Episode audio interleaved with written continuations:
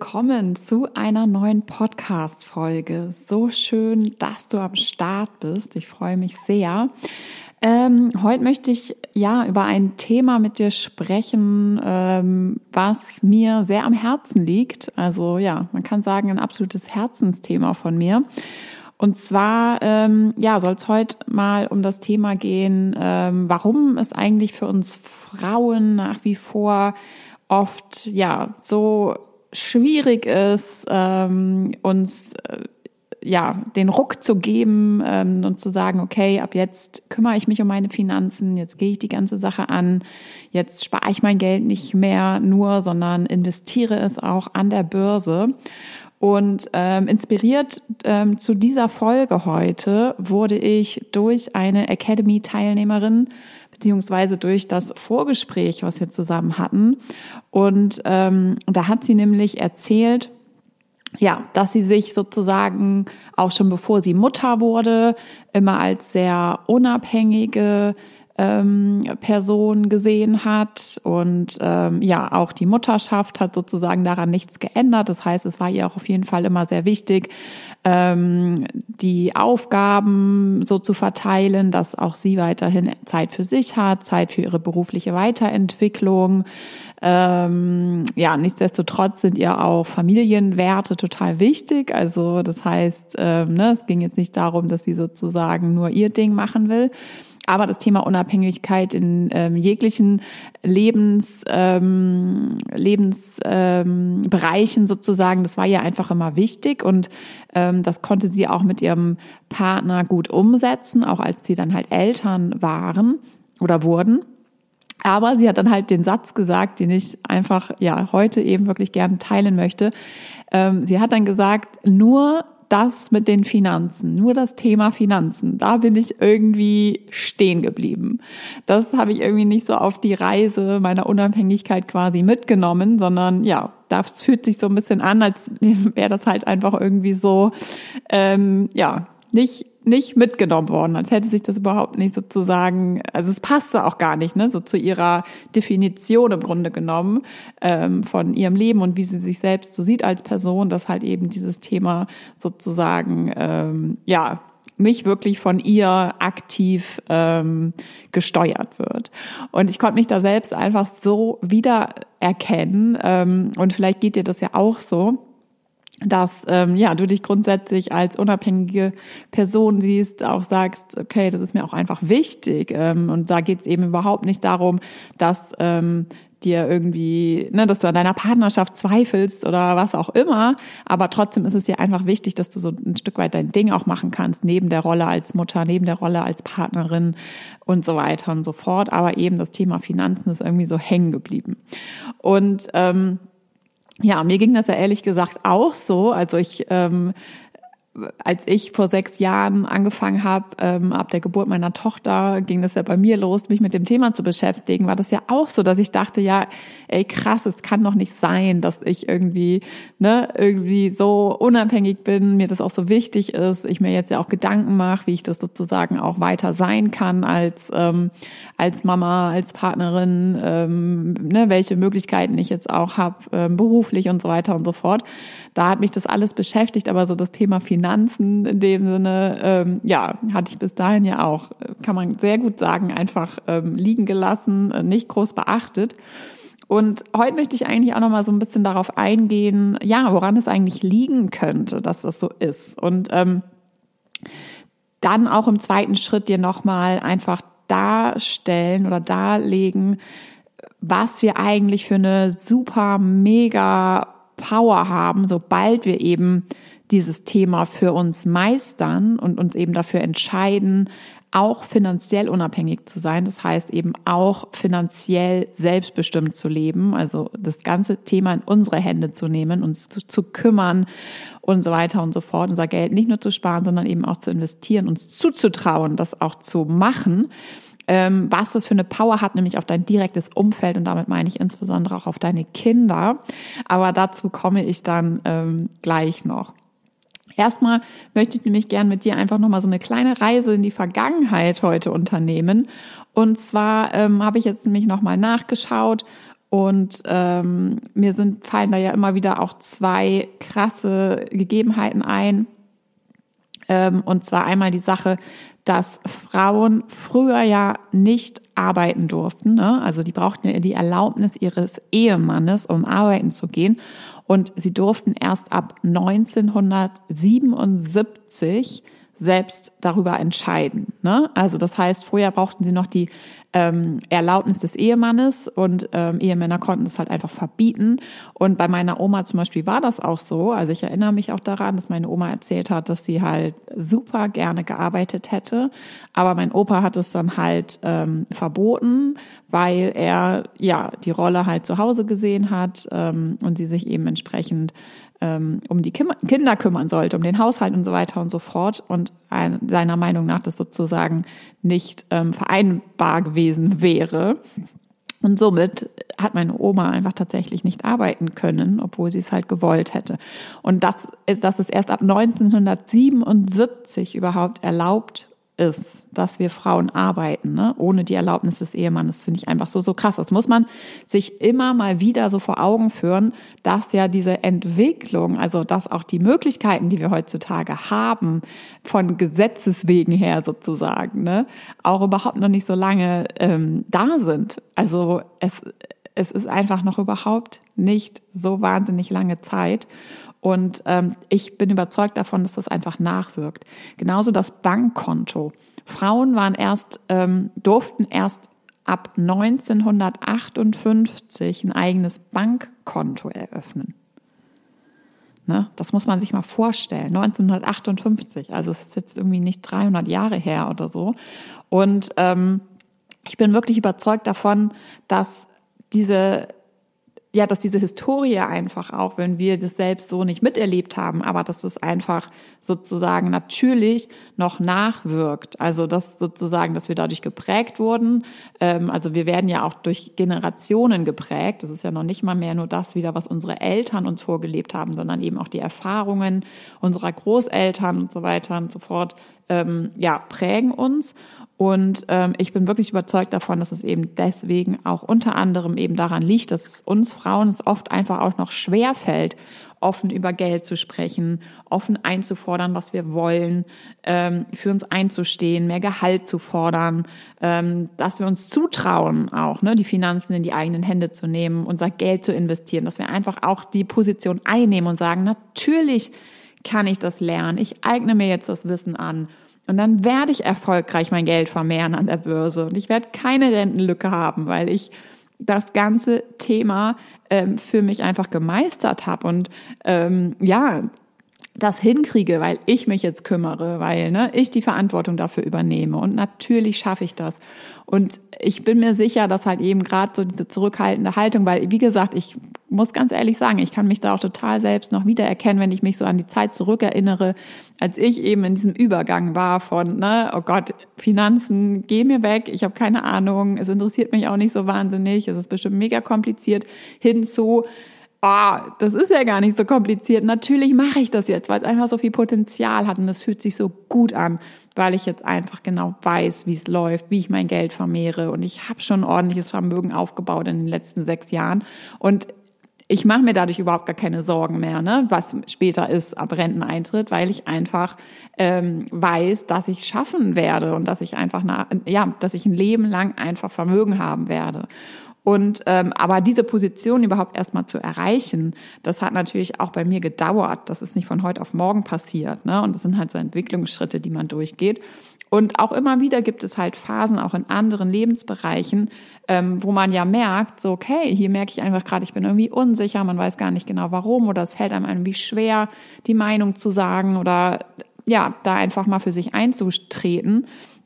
Und ich bin mir da, ja, wie gesagt, super, super sicher, wenn man sich da echt nochmal auch so die Historie anschaut. Wir machen das jetzt heute insbesondere zum Thema Finanzen. Aber ähm, das, ja, kann man auch ne, zu anderen Themenbereichen wie, ähm, okay, wie viel ähm, wie viel Freizeit fordere ich mich, fordere ich für mich ein, äh, welche Lebensmodelle möchte ich führen und so weiter und so fort. Also wir sind ja stetig eigentlich ähm, im Leben dabei, auch zu verhandeln und ähm, ja auch unsere Meinung sozusagen kundzutun, uns auch zu fragen, was ist eigentlich okay, was ist gesellschaftlich auch okay, ähm, was kann ich fordern, so ne? Wann reagiert mein Umfeld vielleicht auch mit Unverständnis und so weiter und so fort. Also ich glaube, du kennst all diese Gedanken auch, die wir stetig mit uns rumtragen.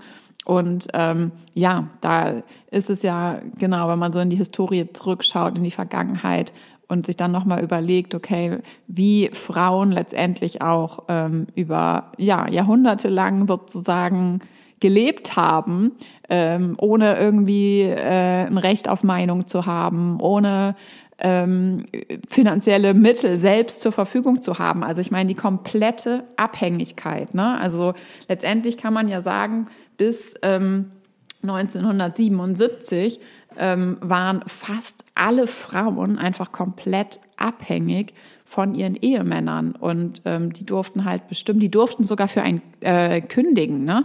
Also wenn man dann ein Arbeitsverhältnis hatte und der Mann hat sich halt überlegt, so okay, äh, ich will das jetzt doch nicht, dann ist halt der Ehemann zum Arbeitgeber der Frau gegangen und hat halt einfach gekündigt.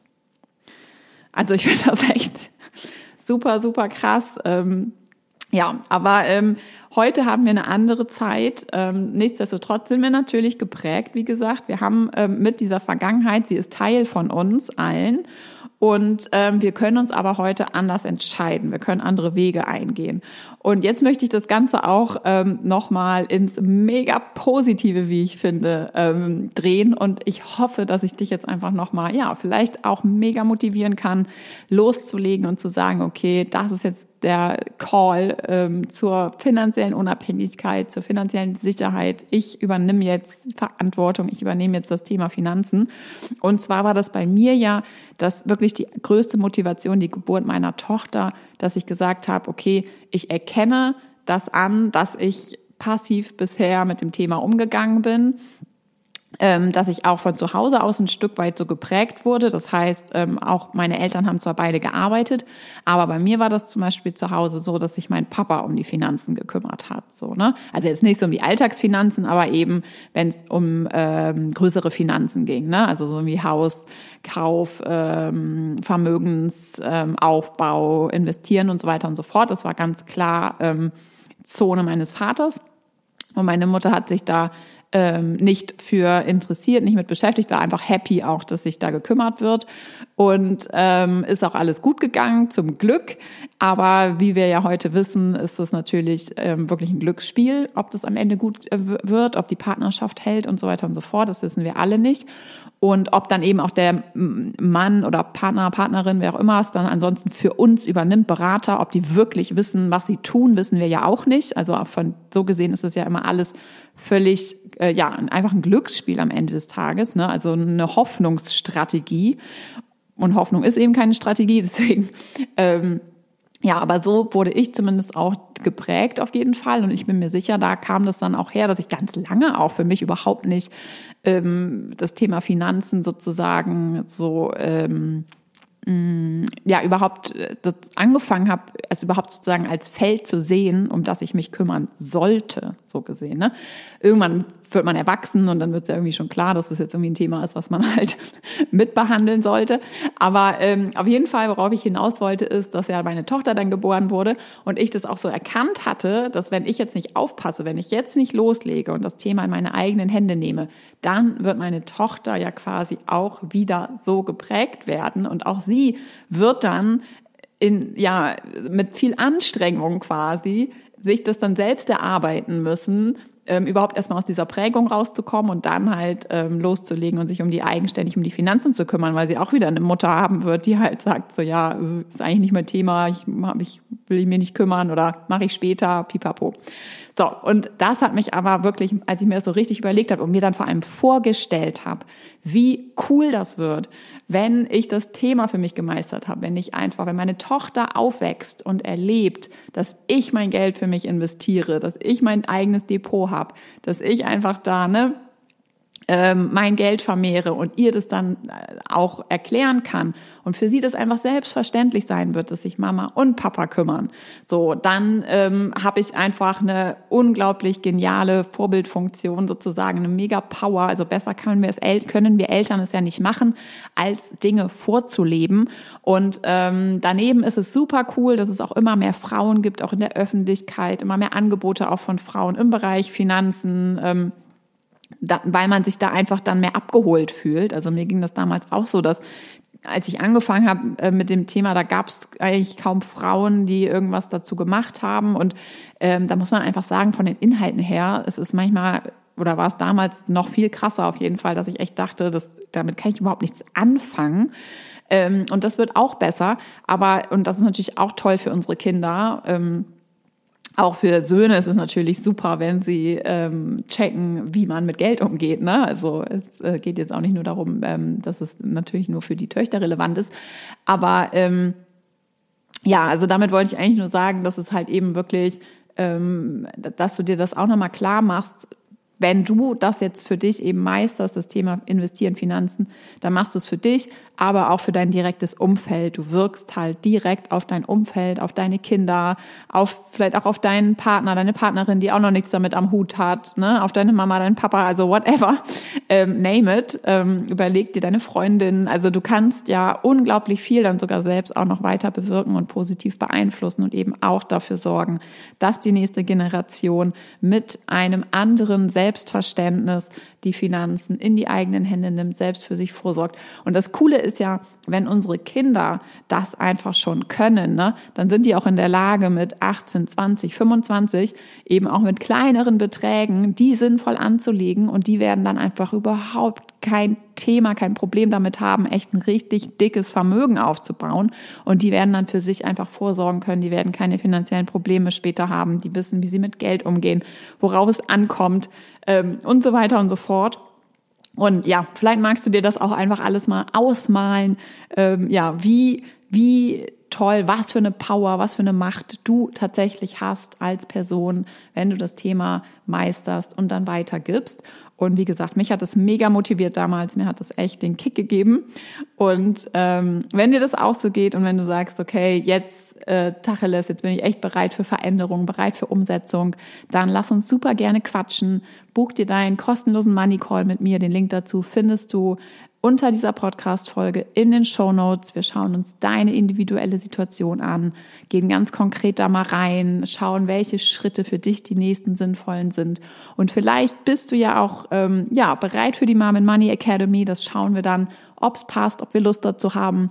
Und ähm, wie gesagt, ich würde mich mega freuen, mal persönlich mit dir zu quatschen.